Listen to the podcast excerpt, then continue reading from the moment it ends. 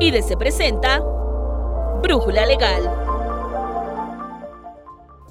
¿Tienes trabajadores en tu empresa y no sabes cuáles son tus obligaciones en materia de seguridad social? Bueno, no te espantes e iniciemos por lo básico. En este capítulo de Brújula Legal te ayudaremos a conocer desde cuál es el salario base de cotización con el que se afilia a los trabajadores y hasta cuándo procede la baja de un subordinado. Soy Nancy Escutia y te invito a quedarte con nosotros. Nos encontramos con Nancy Rodríguez, editora de la sección de Seguridad Social de IDC. Para iniciar, ¿cuáles son las obligaciones principales ante el Seguro Social al contratar por primera vez a un trabajador? Cuando una persona, ya sea físico o moral, adquiere los servicios de uno o más trabajadores, tiene que registrarse con el carácter de patrón ante el Seguro Social dentro de los cinco días hábiles siguientes a la fecha en que empiece a utilizar los servicios de dichos colaboradores. Lo puede hacer vía escritorio virtual, para lo cual va a necesitar su firma electrónica, o lo puede hacer de manera presencial en la subdelegación que le corresponda según el domicilio de su centro laboral. Una vez que obtiene ese registro patronal, tiene que afiliar a los colaboradores al régimen obligatorio del Seguro Social. También lo tiene que realizar dentro de un término no mayor a cinco días hábiles de que inician los vínculos laborales o bien lo puede gestionar el día hábil anterior a que inicia la relación de trabajo. Posterior a eso, va a tener la obligación de comunicar las modificaciones salariales o, en su caso, la baja de dichos subordinados. Todo este tipo de movimientos afiliatorios los va a tener que efectuar a través del portal IMSS de su empresa. Y otra de las cargas primordiales es determinar y retener las cuotas obrero patronales que se causan por mes o por bimestre vencido y las va a cubrir a más tardar el 17 del mes o bimestre inmediato siguiente al de su originación con qué salario base de cotización se afilia a los colaboradores. De acuerdo. El salario base de cotización, de acuerdo con la ley del Seguro Social, se conforma con los pagos hechos en efectivo por cuota diaria, gratificaciones, percepciones, alimentación, habitación, comisiones, prestaciones en especie y cualquier otra cantidad que tú le entregas a tu colaborador por sus servicios. Dependiendo del tipo de elementos que conformen este salario base de cotización va a darse de alta al colaborador. Existen tres tipos de salarios. El fijo solamente se compone de elementos de cuantía previamente conocida por lo que el empresario va a tener que tomar en cuenta la cuota diaria que pactó con su colaborador, más el factor de integración correspondiente. Este último se da en función de todas esas prestaciones que le brinda su colaborador. Entre ellas podemos mencionar las vacaciones, la prima vacacional, el aguinaldo, entre otros, ¿no? Que previamente yo ya sé cuánto te voy a otorgar y entonces puedo determinar qué cuantía te corresponde. Tú das al colaborador de alta con ese sin mayor problema y señalas que se trata de un salario fijo cuando hablamos de elementos que no pueden conocerse previamente y que es algo muy común que se da con los destajistas o los comisionistas, se les asigna un salario probable. Este tipo de salario es un salario base de cotización variable y para poder dar de alta a alguien con este tipo de, de remuneración tenemos dos alternativas. La primera es que si yo tengo subordinados que ocupen puestos iguales o similares al que va a desempeñar este nuevo colaborador, tome en cuenta ese ingreso promedio y le fije eh, su salario a este, a este nuevo empleado. O bien, utilizar el salario base de cotización mínimo al momento del registro del colaborador. Para la zona libre de la frontera norte sería 272.11 pesos, considerando el salario mínimo de dicha zona más el factor mínimo de integración. O bien, para el resto de la República serían 180.68 pesos. Y ya el último salario con el que contamos es un salario base de cotización mixto. Se va a componer tanto de elementos fijos como elementos variables. Y al momento de que nosotros hacemos el alta de este tipo de colaboradores, preferentemente nada más se considera la parte fija y una vez que ya generan las variables, se hace la modificación correspondiente. ¿Cuándo se presentan las modificaciones salariales al IMSS? Entendido. Este tipo de modificaciones va a depender mucho del tipo de salario, base de cotización que tiene mi colaborador.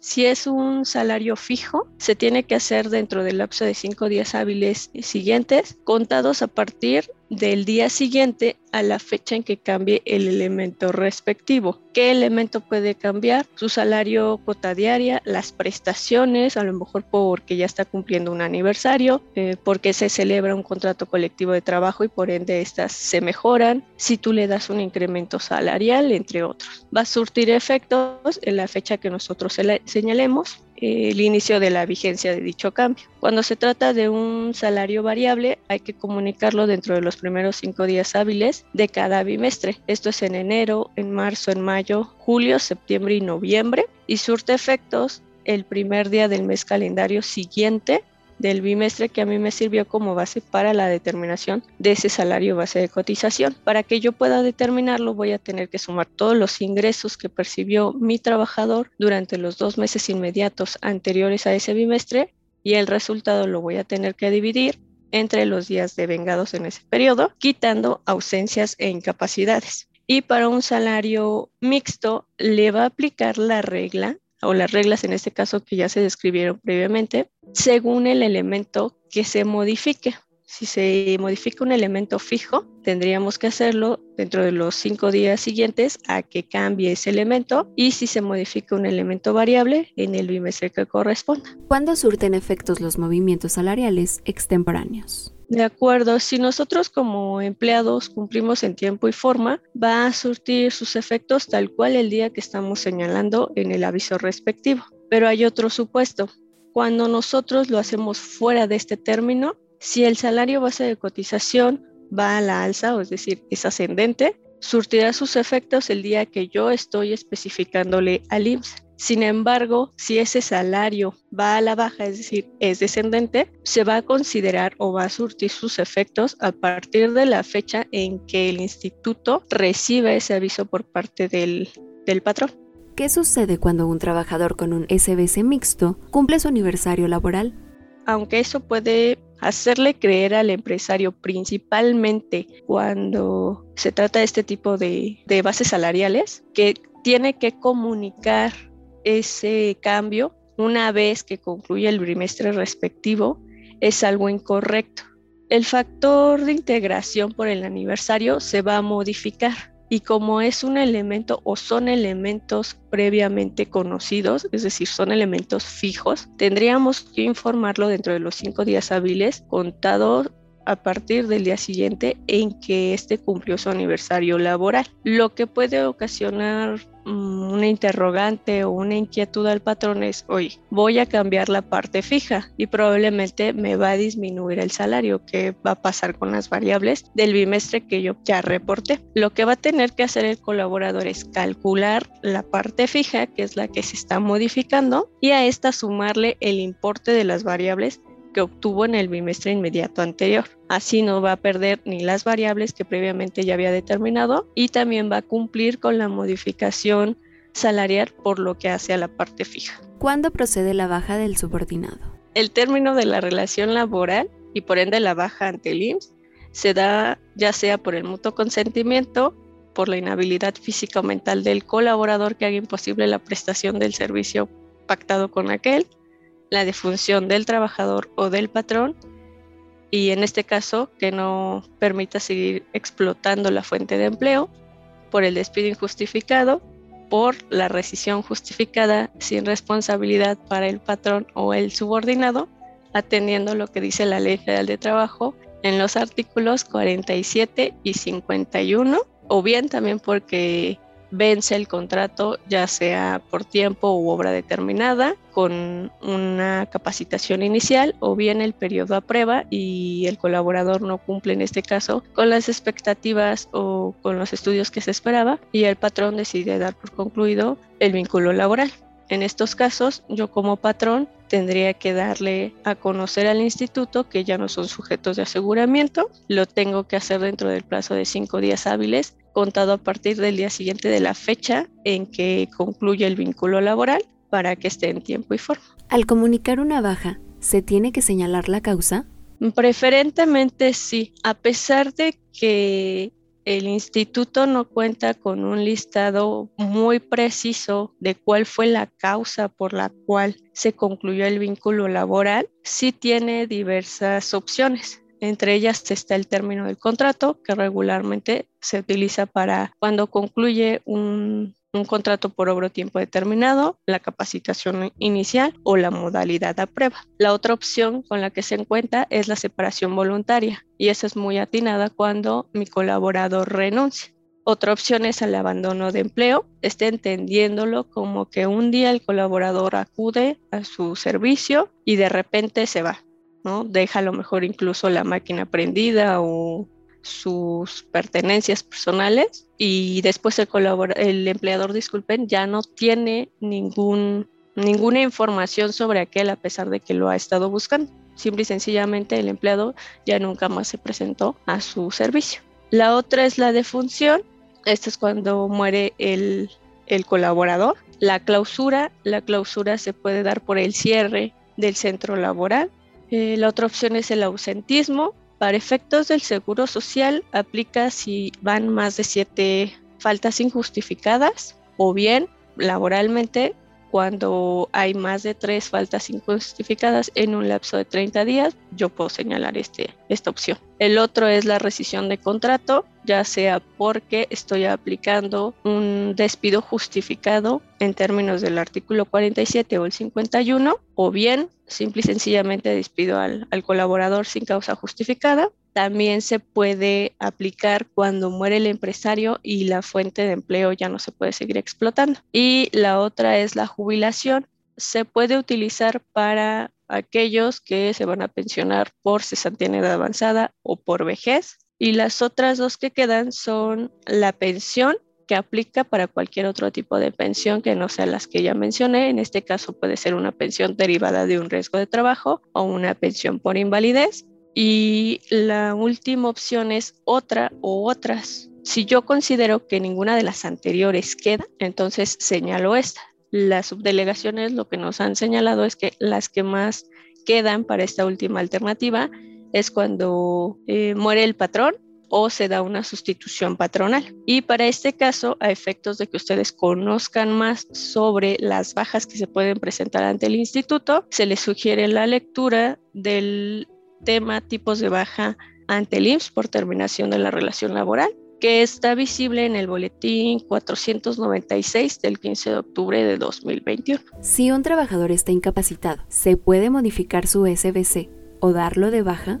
Aquí va a depender mucho del supuesto de que se trate. Cuando hablamos de una modificación salarial, estamos obligados a comunicarla al instituto porque ni la ley del Seguro Social ni sus reglamentos prevén que exista alguna restricción o alguna limitante para el patrón en caso de que mi colaborador se encuentre incapacitado temporalmente para el trabajo.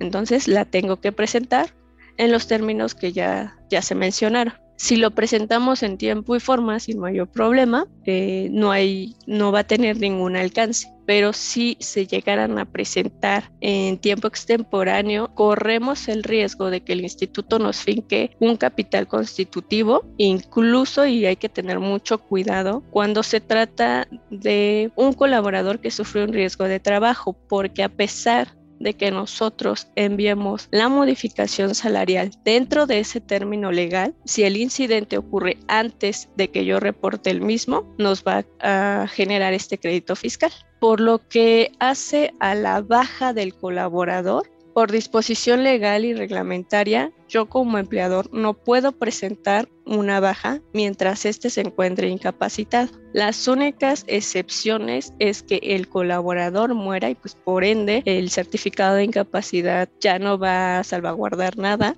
y tenemos que comunicar la baja del colaborador y o bien porque se le está dando el alta o se le dictamina una incapacidad permanente parcial, una incapacidad permanente total o una invalidez. De existir errores en los movimientos afiliatorios, ¿se pueden rectificar?